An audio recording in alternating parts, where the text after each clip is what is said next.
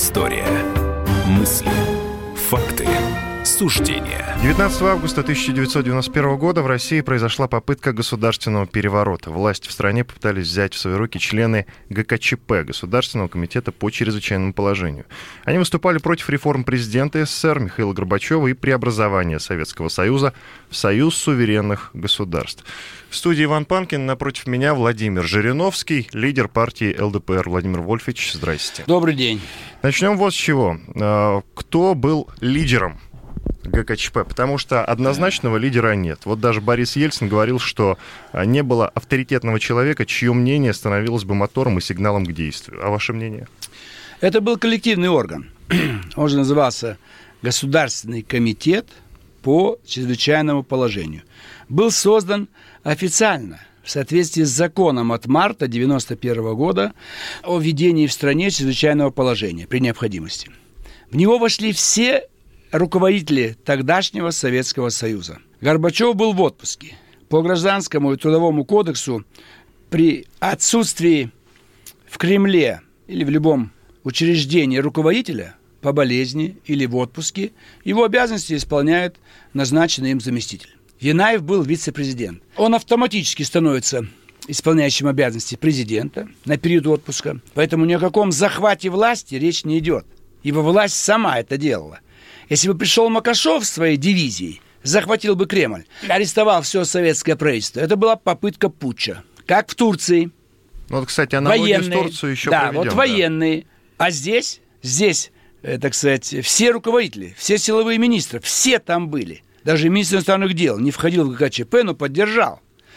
Поэтому, значит, э, не было руководителя, я думаю, что автоматически нужно считать руководителем Янаев Геннадий Иванович. Угу. Ибо он был на тот момент президентом СССР. Поэтому, когда в комитет входят все руководители, Павлов, председатель правительства, Крючков, КГБ, Язов, Министерство обороны, Пуга, МВД, там автоматически руководитель, тот, кто и по должности руководитель. Янаев был самое высшее должностное лицо. Пожалуйста. И он, кстати, неоднократно заявлял, э, что документы ГКЧП были разработаны по поручению Горбачева. Горбачев да. Э, тогда говорил одно, сейчас говорит другое. Он дал команду, что закон принят, разработайте, так сказать, все документы, вдруг придется вводить чрезвычайное положение. Потому что он не знал, как дальше пойдут дела. Он тоже колебался, он тоже боялся и за свою жизнь. И вот попытка 19 августа, 20 августа уже подписать в Новоогарево декларацию о создании Союза суверенных государств, это было бы прямое нарушение референдума от 17 марта. Поэтому этого допускать было нельзя. Поэтому нет ни одного действия в ГКЧП, которое противоречило бы Конституции и законам. Они все сделали правильно. Другое дело, они были нерешительны. Они боялись, так сказать, э, каких-то столкновений, каких-то кровавых последствий. Но все их действия были обоснованы в соответствии с законом. По закону они имели право приостановить выход отдельных газет, приостановить деятельность каких-то политических партий, и ввести какое-то вот э, ограничение по передвижению. То есть все, что было в законе о ведении чрезвычайного положения, они только это, даже это еще не сделали. Первый день они объявили, что вечером в Москве вводится комендантский час. Они сказали, что ГКЧП, чрезвычайное положение, вводится в отдельных регионах СССР сроком, по-моему, на 6 месяцев. По всей стране ничего не вводилось. В отдельных регионах. Например, Москва, Петербург, там еще пару точек. Поэтому все было правильно. Это был самый радостный день моей жизни. Я его навсегда запомнил. Вы поддерживаете ГКЧП? Полностью поддержали. Программу. В программе все было указано хорошее. Назовите мне хотя бы один пункт программы КЧП, который мог кому-то не понравиться. Ну, кроме того, что войска ввели в столицу.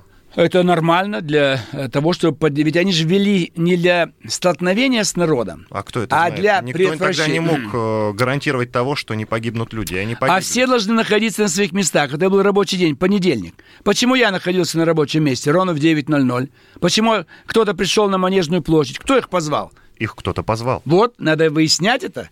Это должно КГБ знать. Вот тогда еще мало телефоны прослушивались. Мобильников вообще, по-моему, еще не было. Поэтому кто-то ведь их организовал.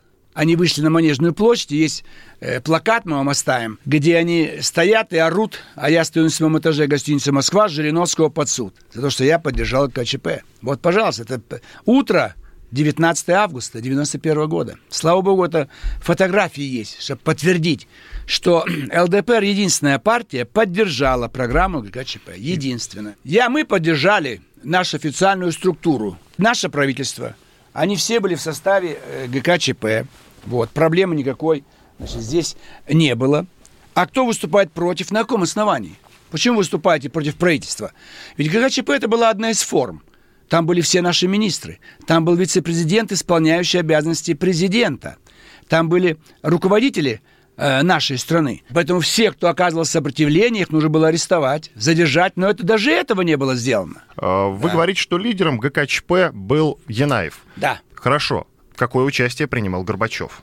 Горбачев сидел в Фаросе и ждал, кто победит. Ну, говорят, Трусливо. что документы э, да. э, и вообще создание ГКЧП курировал лично Горбачев. Конечно, Есть это была данные. его идея. Вы, говорит, подготовьтесь, давайте закон примем, подготовьте, разработайте документы. И, естественно, это взял на себя, видимо, Крючков поскольку это связано было с безопасностью. Комитет государственной безопасности был второй как бы руководитель ГКЧП, диспетчер, организатор, потому что он э, главный здесь как бы элемент создания структуры безопасности. Там же был представитель сельского какого-то союза крестьян. Это от общественности, но все вопросы в основном относились к деятельности э, КГБ. Поэтому все нормально шло. Единственное, что не проявили волю. Э, командующий Московским военным округом генерал-полковник Калинин должен был войска обеспечить проведение комендантского часа, чтобы в 23.00 никого не было на улицах Москвы. Почему он этого не обеспечил? Струсил. Это был год, когда уже в КПСС наверху на всех высоких должностях оказались люди очень слабые. Как бы они себя исчерпали. Сама система уже породила то, что это был люди совершенно неспособные к руководящей должности. Это были прапраправнуки тех комиссаров, которые что-то еще могли. Вот. Они боялись принимать решения. Они никогда не принимали решений. Все решала ЦК КПСС. ЦК КПСС оказалась в стороне. Здесь уже виноваты э, генеральный секретарь. Он не дал никаких команд. А Прокофьев был первый секретарь Московского горкома. Он тоже боялся без ЦК какие-то меры принимать, хотя на территории Москвы он бы мог действовать автономно. Но это же было впервые в истории нашей страны. Э, после восстания декабристов там было чисто вот э, восстание офицеров угу. русской армии. А здесь в основном-то были гражданские. Вот это как бы произошло, э, слабость, слабоволие. Достаточно было посильнее быть человеку. И тот же Андропов, если был бы, угу. все было бы отлично. Вместо Крючкова в КГБ. Ну, Или... Хрущев, Андропов, Черненко, да. любые из них, да. действительно, при них это было бы невозможно. Да. Или же Сталин. Э, вместо Язова был бы какой-нибудь более боевой генерал, который, например, э, из Варенников был бы вместо Язова, все было в порядке. То есть даже э, вот именно в руководящих структурах советской власти. Можно было других подобрать. Но подбирал Крючков. Он брал по должности. Министр обороны Язов давай. Пуга, министр внутренних дел Пуга, давай сюда. Состав ГКЧП. Ведь можно было создать совсем новые. Но боялись субординации. Допустим, если Варенников был бы членом ГКЧП вместо Язова, но армия-то не подчинялась Варенникову, она подчинялась Язову. Это проблема. То есть э, это был не классический ГКЧП, они хотели начинать с арестов. Нужно было арестовать всех руководителей. Крючков бы арестовал всех руководителей, поставил бы новых, допустим, Вареников, министр обороны, какой-то хороший полковник, или полиции, министр внутренних дел и так далее. И был бы другой эффект совсем. И делать все решительно. Нужно было арестовать Ельцина немедленно. Ельцина почему не арестовали? Ельцин сидел, боялся на даче. Он видел, когда Альфа стоит буквально там метров 200. Приказ не дали. Это уже Крючков виноват. Альфа ему подчинялась. То есть слабость, нерешительность. А может быть, как вот именно такой сценарий был и нужен. Тогда непонятно, зачем Крючкову, если он участник другого сценария, оказываться в Лефортово. Он мог избежать Лефортова, а он не избежал, значит, он просто сам проявил слабость. А с другой стороны, Горбачев рисковал. Если ему нужен был бы такой сценарий, чтобы передать власть Ельцину, а если бы Крючков оказался сильнее, Язов сильнее, и ГЧП сработало бы, тогда Горбачев был бы на коне. Он все равно президент великой страны, а Ельцин арестован, может быть, даже и расстрелян. Вот, все замолчали, все союзные республики на цыпочках стояли в 9.00 19 августа. Поэтому никакого сопротивления, никакого саботажа на местах бы не было. Вот, Собчак мешал. Собчака можно было арестовать. Командующий Ленинградским военным округом проявил слабость. То есть это вот э, два человека, Крючков и Язов. Крючков уже умер, но Язов-то жив – Почему его как следует не опросить. Почему Допрашивают он... э, корреспондент да. «Комсомольской правды», обозреватель Правду Галина, не говорит Галина он. Сапожникова с ним общалась. Вот, кстати, вы заговорили про союзные республики, э, и вы заговорили про группу «Альфа». Да. За 7 месяцев до августовского путча произошел, произошла попытка переворота э, в Вильнюсе. Да. Трагические события в Вильнюсе в январе 91 года.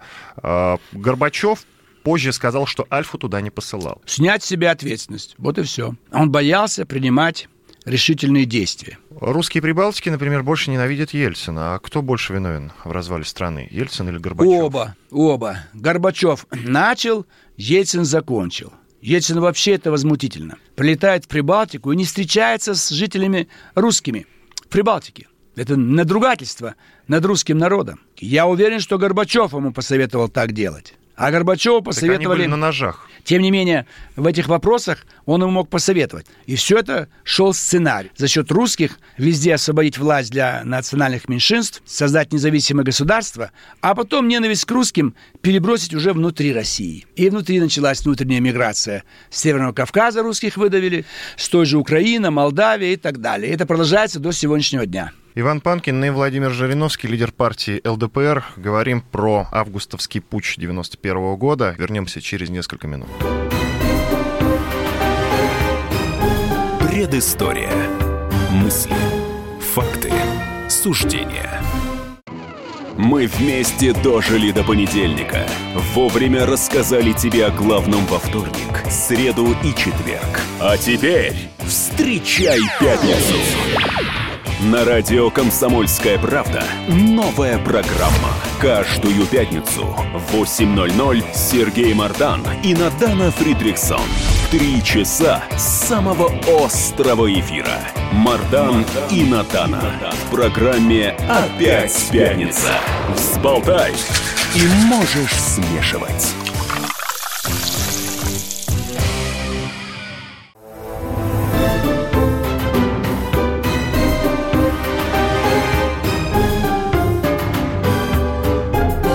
Предыстория. Мысли, факты, суждения. В студии Иван Панкин. Продолжаю разговор с лидером партии ЛДПР Владимиром Жириновским. Говорим про августовский путч 91 года. А, Владимир Вольфович, у вас, как ни у кого, наверное, интереснее всего э, спросить по поводу, провести аналогию с недавним турецким путчем, э, попытка переворота в Турции. Есть аналогия с августовским путчем? Вы арабист, вам виднее. Аналогия есть со всеми военными переворотами, потому что они в большинстве случаев э, провоцируются и контролируются внешними силами. Вот наши декабристы. Они не сами до этого созрели. Побывали в Европе, там познакомились э, с, с теми силами политическими, которые им были нрав... понравились чем-то.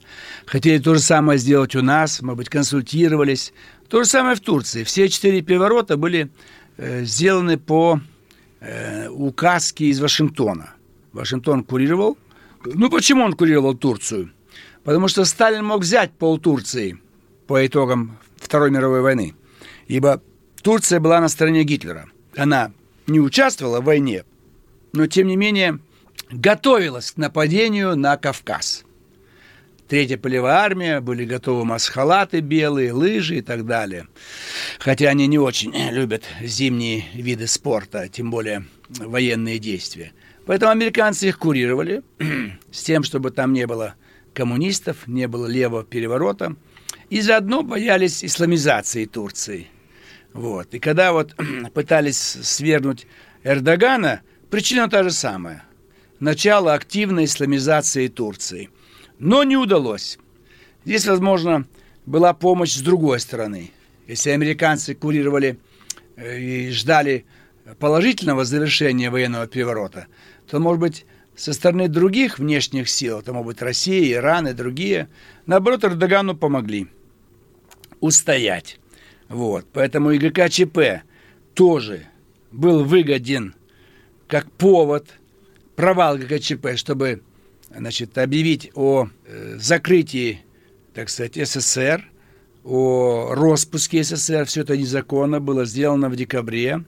И коммунисты России, КПРФ, э, ратифицировали 111 депутатов-коммунистов проголосовали за ратификацию. Ведь ГКЧП, допустим, провалился, Но Беловежские соглашения были заключены только в декабре.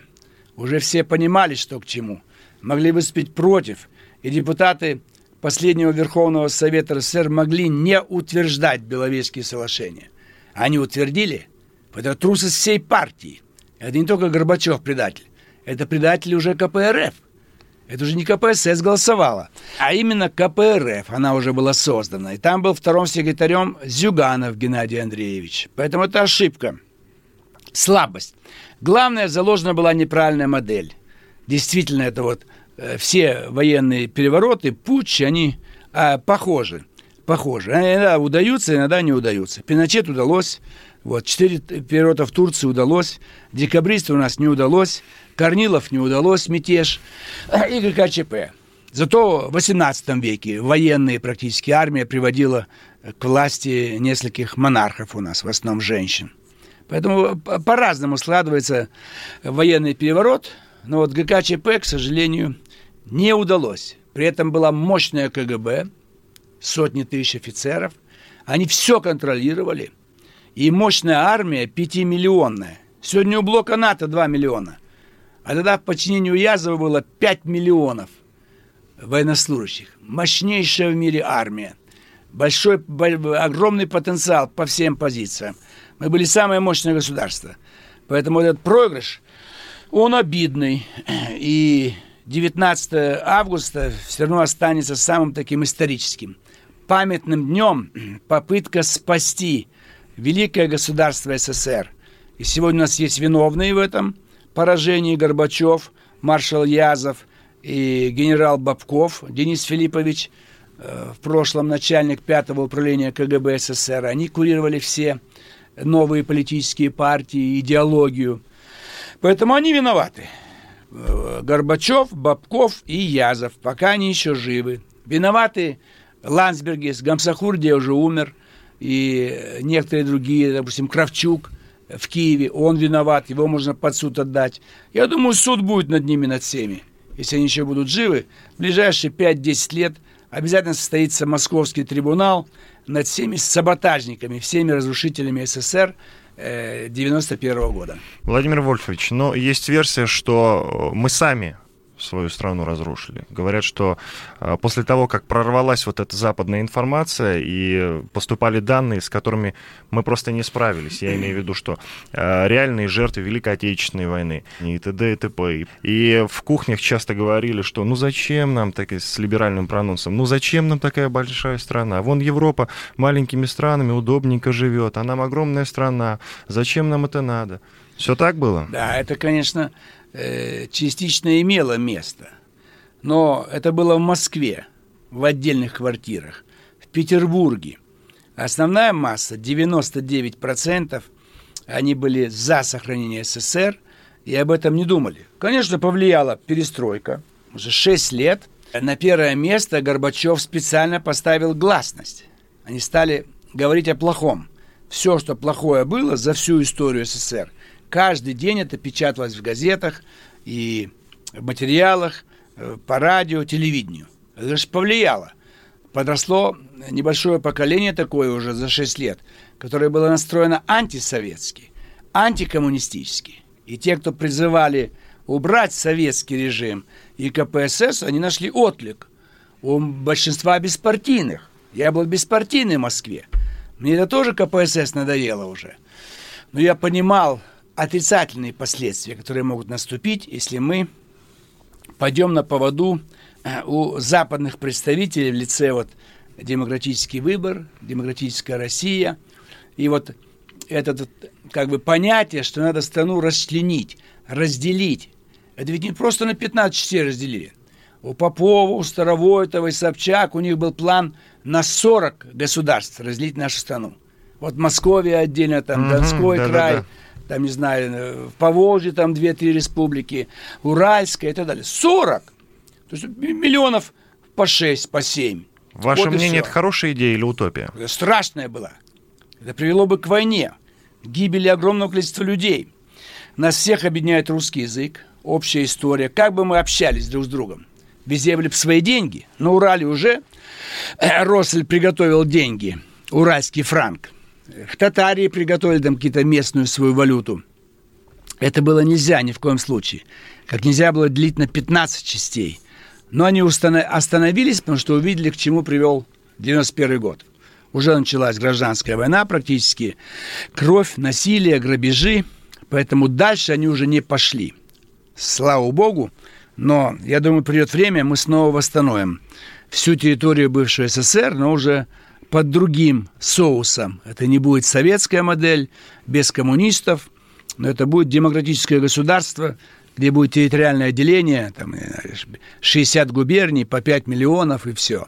Вот. И выборы, и две-три партии, не больше, и нейтральную позицию занять, никому не помогать, никого ни в чем не поддерживать, создать условия хорошие для жизни э, наших людей, наших граждан.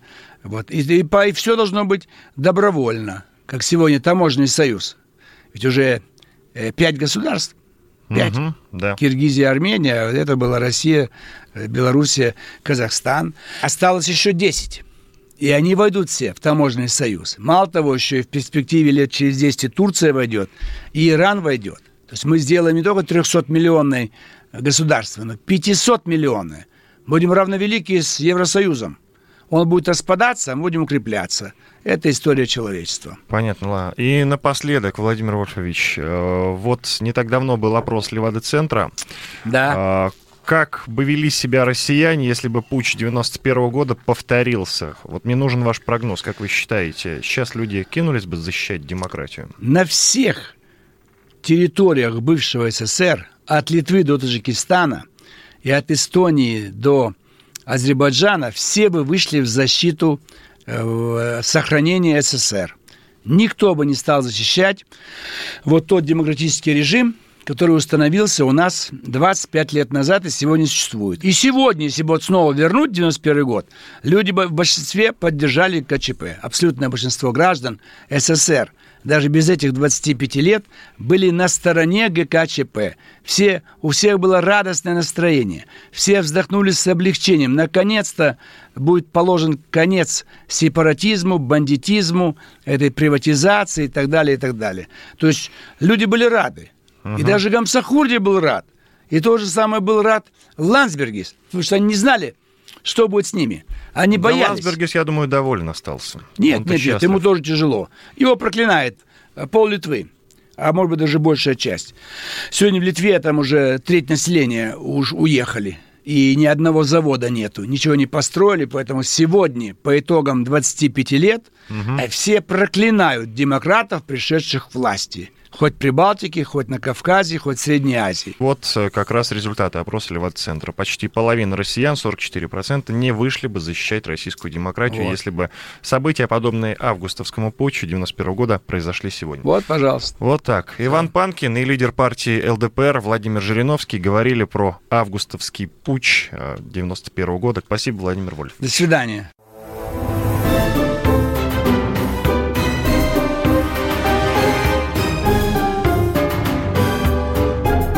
Предыстория. Мысли, факты, суждения.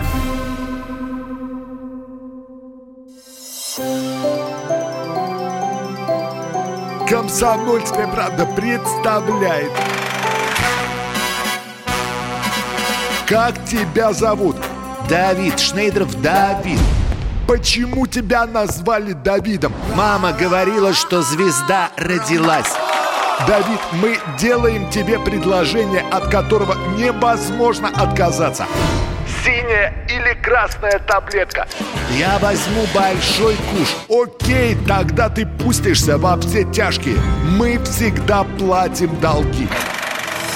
Самые лучшие фильмы и сериалы по субботам в 9.00 с Давидом Шнейдеровым. Целых два часа смотрим кино по радио.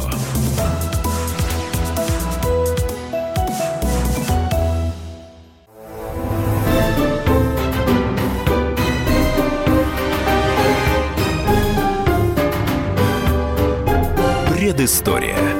Мысли, факты, суждения. Иван Панкин, историк, журналист, э, основатель портала толкователь.ру Павел Пряников. Мы продолжаем в этой части нашего эфира. Мы будем говорить про августовский путч, исторические, политические события, которые проходили с 18 по 21 августа в 91 году в Советском Союзе. А, со стороны официальных лиц они получили оценку как заговор, госпереворот и антиконституционный захват власти. А с чего все началось, Павел? Вот э, ГКЧП, э, значит, действовали против Горбачева, но мне любопытен вот какой момент. Но Ельцин был против ГКЧП, хотя был против Горбачева. Поясни. Ну, получилось так, что Ельцин выиграл в этой ситуации. Те силы, которые могли бы противостоять Ельцину, и те, и другие, объединившись, и могли бы его победить еще тем летом 91 года, получилось, что они аннигилировали сами себя вот в этой борьбе. Горбачев и ГКЧПисты. Это раз. Второе. Что привело э, именно вот к такому варианту захвата власти? О том, что что-то надо менять в стране, говорилось ну, где-то с конца 90-го года вот этими людьми, которые составили будущий костяк. Но это не принимало никакие организационные формы. Вот можно точно зафиксировать, когда появился план у этих людей. Он появился 5 августа 91 года, вот за две недели до начала путча появился план. Почему он появился именно так, именно в это время? А, в августе э, шла большая дискуссия о том, что в конце этого месяца будет подписан новый союзный договор 14 э, числа «Московские новости», у них была утечка, они публикуют этот э, союзный договор. Союзный договор фактически ставит крест на прежней форме Советского Союза. Из Союза, из Федерации он становится конфедерацией. Более того, только 9 республик собирались подписать союзное соглашение.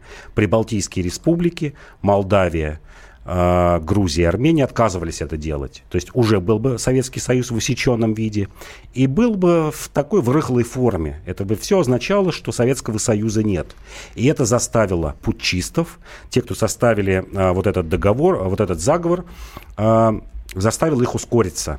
Именно из-за этого, из-за этих причин и не был проработан э, вот этот переворот.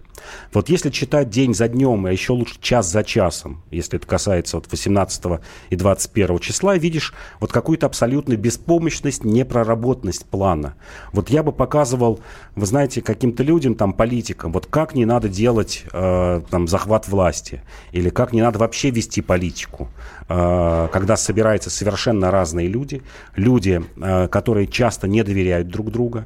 Вот уже во время путча мы видели, как начали отваливаться вроде бы ну, люди, объединенные общей идеей, такие вот крепкие идейные люди, как начинают отваливаться от этого заговора. Первым, например, Лукьянов.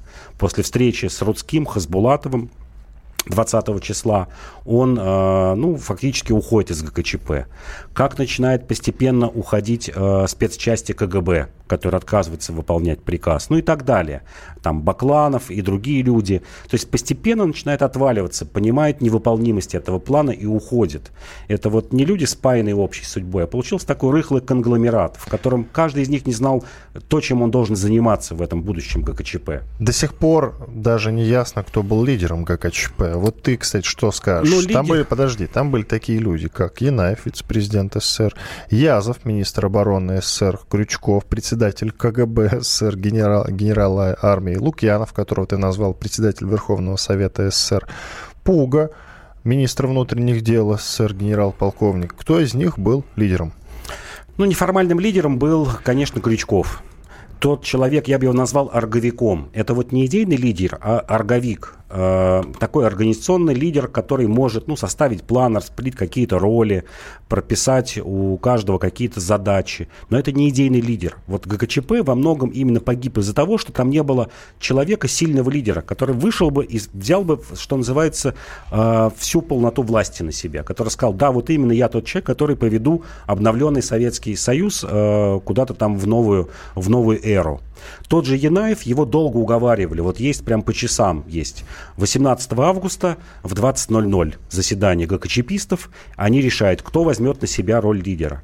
Уговаривают Янаева. Янаев э, говорит, нет, пусть Лукьянов на себя берет. Его все же уговаривают, но он ставит условия. Я буду лидером ГКЧП только две недели.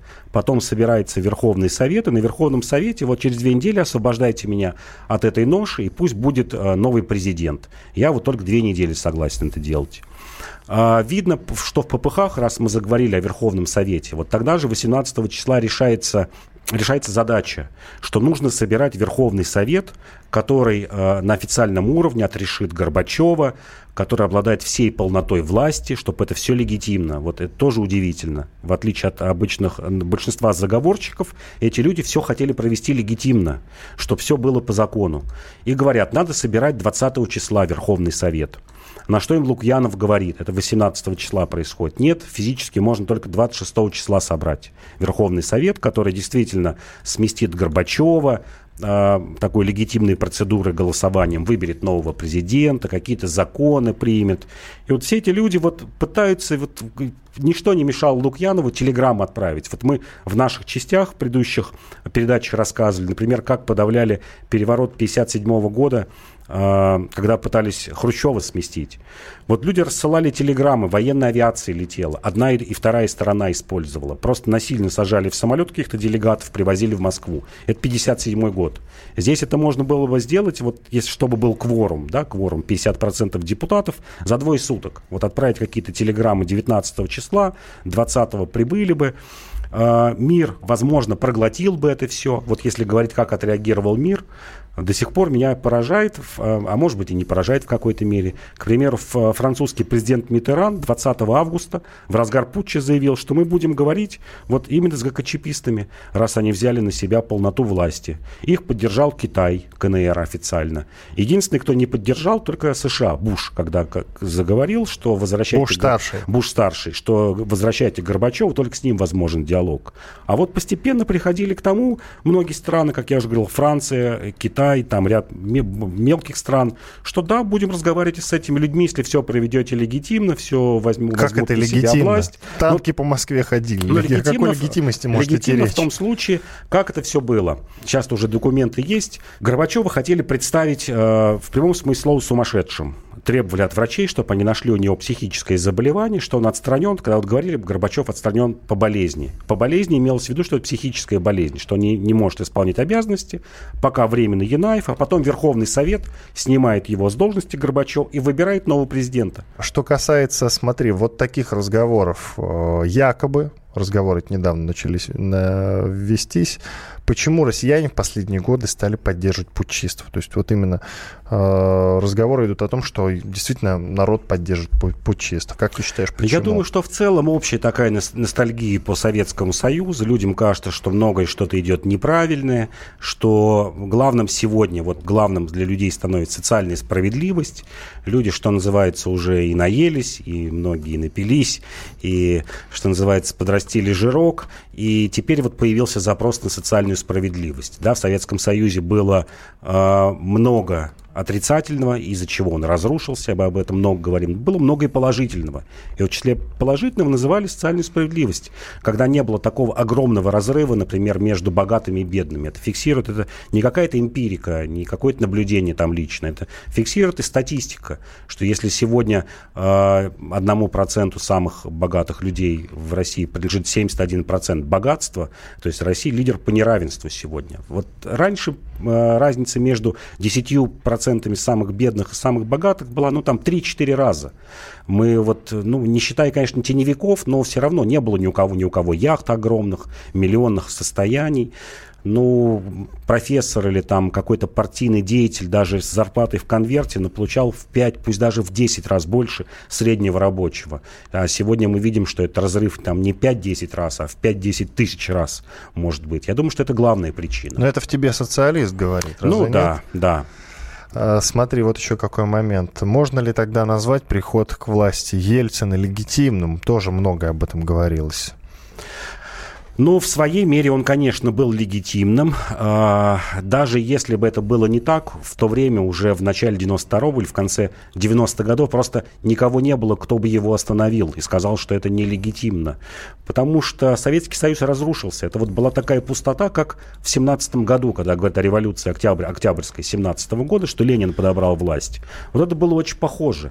Когда вот эти две группы, ГКЧПисты и Горбачев, сожрали, что называется, друг друга, и там не только только Горбачев, а вся его группа, которая его поддерживала, Шеварнадзе, его советники Яковлев, э, и, и, и другие, э, что называется, сожрали друг друга, просто получился вакуум, который занял Ельцин, занял э, РСФСР, превратилась в Российскую Федерацию, и вообще Советский Союз разрушился. Потому что не оказалось легитимного центра, не взял на себя никто ответственность даже после э, сентября 91 года попытаться восстановить Советский Союз, ну хотя бы в пределах, э, там многие говорили, четырех республик. Россия, Белоруссия, Украина и Казахстан. Хотя бы сохранить вот это ядро. Ни одного не было человека, кто взял бы на себя эту ношу. Горбачев ее скинул с себя осенью осенью 91 года, и больше никого не оказалось. А, хорошо, спасибо. Иван Панкин и Павел Пряников, историк, журналист, основатель портала толкователь.ру в студии радио «Комсомольская правда». Мы сейчас прервемся буквально на две минуты, после этого продолжим разговор. У нас очень интересная тема для обсуждения в следующей части нашей программы.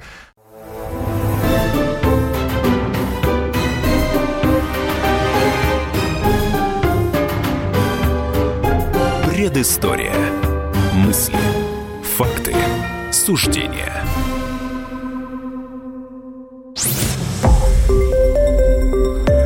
Радио «Комсомольская правда».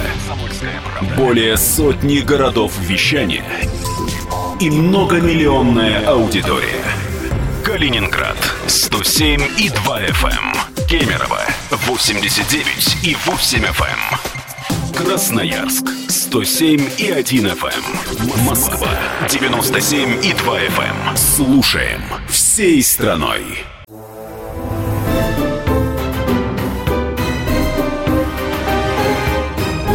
Предыстория. Мысли. Факты. Суждения. Иван Панкин и Павел Пряников, историк, журналист, основатель портала толкователь.ру в студии радио «Комсомольская правда». Продолжаем. В июле 1969 года американские астронавты высадились на Луне. Или намного позже. Был ли лунный заговор? Правда ли, что американцы просто разыграли весь мир, чтобы разорить русских в попытке их перегнать? А, что ты скажешь на это, Павел? Ну, я все же скажу, что американцы были на Луне. Для меня это непреложный факт. Я прочитал очень много об этом историй, высказываний. Ну, для меня, например, имеет значение мнение как раз Алексея Леонова, нашего летчика-космонавта, который, кстати, с советской стороны должен был бы высаживаться на Луну. Он сказал, что да, высадка на Луну была. Об этом говорил даже Владимир Путин однажды. Сказал, что для меня это тоже является ну, истиной в последней инстанции, что американцы были на Луне. Вот поверьте мне, как разведчику, что называется.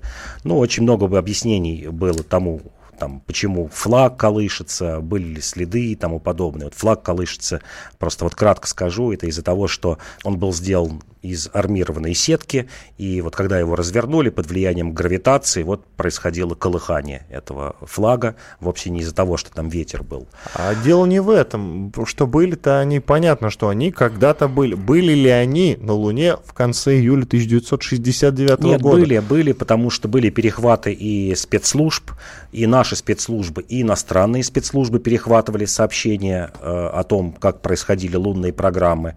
Например, когда наш луноход передавал первые снимки э, с Луны, по-моему, 70-й год. Первыми поймали, что называется, эти сигналы астрофизики и затем разведка английская из Манчестера астрофизики. Они еще несколько дней выжидали, думают, что вот сейчас Советский Союз объявит э, о том, что вот такие снимки Луны пришли, только потом мы вот эти снимки разместим.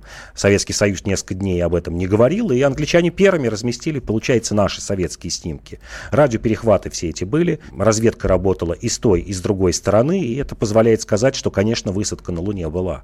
И еще главное доказательство, что ну, той же программой занимался и Советский Союз.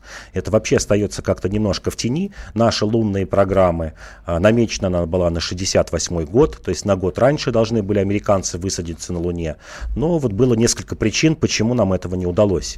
Первое – это ненормальная конкуренция между несколькими конструкторскими бюро. Их было три, а под конец даже четвертое, НИИ-88. У американцев было одно бюро, то есть они сосредоточили всех своих специалистов в одном месте. А у нас, еще раз напомню, три конструкторских бюро конкурировали друг с другом. Вторая причина – не смогли создать тяжелую ракету, которая могла бы выносить значительные э, грузы. Американская ракета выносила 118 тонн полезного груза, на основе которого формировалась вот такая мини, если совсем таким профанным языком говорить, мини, мини-станция, которая вот отправлялась на Луну. А наши возможности позволяли только до 40 тонн модернизированной ракеты, в реальности 19 тонн. Было 4 неудачных запуска ракеты Н-1, которая должна была бы нести эти грузы. А, была такая программа, что нет, давайте выносить эти грузы маленькими частями уже на орбите собирать из них большую станцию, на основе которой будет высадка на Луну. Но вот, к сожалению, ничего этого не получилось. Эта лунная программа действовала до 70-го года, затем ее свернули. Потом было второе рождение программы, э, когда мы понимали, что мы отстаем в лунной гонке. В 1964 году было понятно уже, что примерно на 2-3 года идет отставание. А, было принято решение переплюнуть американцев хотя бы тем, что пусть мы не первые высадимся на Луне, зато мы первые сделаем лунную станцию орбитальную, на которой будет жить большая команда людей в течение года, проводить там опыты. Была программа по добыче изотопов гелия, который предполагалось использовать в еще одной такой большой программе Советского Союза термоядерный двигатель. Ну и, конечно, отсутствие Э, Сергея Павловича Королева. Это да, безусловно. Январь 66 года, это был главный мотор вообще космической программы. Человек, у которого было... Ну, ты имеешь в виду в 1966 году его не стало? Умер, да, не да. стало. У него было совершенно другое видение космической программы. После смерти Королева, ну, в узких кругах наших космонавтов стали называть, как и американцев, астронавты. Это такое понижение, скажем, технический термин. Потому что Королев мечтал выйти в космос не просто ради того, чтобы обогнать Америку или там проверить какие-то приборы, а вот он был наследником тех космистов 20-30-х год, Циолковского и прочих людей, которые говорили, что космос нужен для колонизации Солнечной системы, для улучшения человека, для того, чтобы осваивать э, новые планеты, делать человека лучше. Ну, в общем, такая большая, большая философская программа. А дальше было принято решение после смерти Королева заменить людей э, механизмами роботами. Э, если бы это произошло, одним из, кстати говоря, таких пропагандистов был, да, величайший конструктор Глушко, но у него вот было такое видение, что люди в космосе вообще не нужны. Нужны роботы, механизмы, которые все будут делать за человека.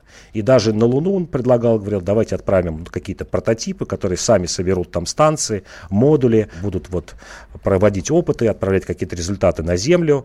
И, в общем, человек, и слава богу, этого не случилось. И иначе, если бы он победить, а у него был большой такой административный вес, в первую очередь в Министерстве обороны, и вот еще бы чуть-чуть, и мы могли бы в 70-х годах лишиться орбитальной космонавтики. Ну а теперь насчет этой скандальной видеопленки, которая появилась в интернете, снятая якобы известным американским, британским режиссером Стэнли Кубриком. Он ее снимал, как ты считаешь, а если снимал, то зачем? Ну, его жена позднее говорила, что действительно был павильон, павильон, в котором моделировались процессы которые должны были проходить на Луне, что это был такой испытательный стенд, то есть это не для того, чтобы вводить в заблуждение людей, а для того, чтобы ну, создавать какую-то среду, похожую на среду, которая вот есть на Луне. Ничего такого зазорного в этой записи нет. То есть это был ну, такой прототип своего рода, то есть механизм для моделирования лунных э, ситуаций, которые могли быть на Луне. А ты не думаешь, что сняли этот видеоматериал и снял его действительно Стэнли Кубрик, сделал он это для того, чтобы если что-то пойдет не так, это могли предъявить всему миру, мол,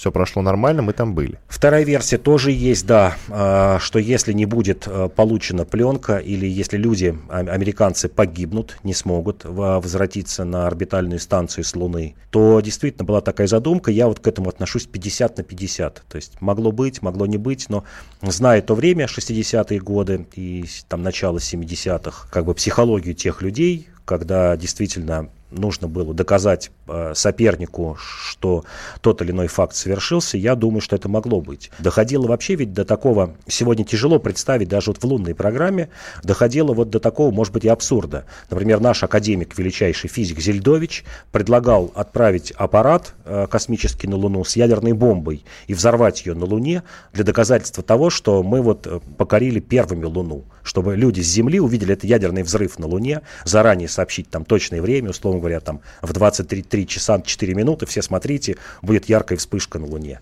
И, кстати подобный план был у американцев. Вот Зельдович в 1974 году это предлагал сделать. Я так понимаю, что высадка на Луну это было своеобразным ответом русским, да, Советскому Союзу, потому что мы все-таки первыми вылетели за пределы. Но а, непонятным остается другое. Почему после этого все, ничего нового не случилось? Мы до Марса не долетели, да и Луна, в общем-то, толком не исследована.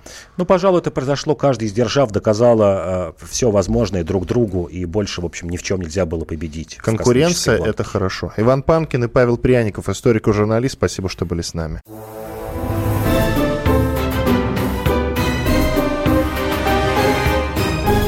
Предыстория. Мысли. Факты. Суждения. Радио «Комсомольская правда». Более сотни городов вещания и многомиллионная аудитория. Донецк 106 FM. Севастополь 107 и 7 FM. Керчь 103 и 6 FM. Москва 97 и 2 FM. Слушаем всей страной.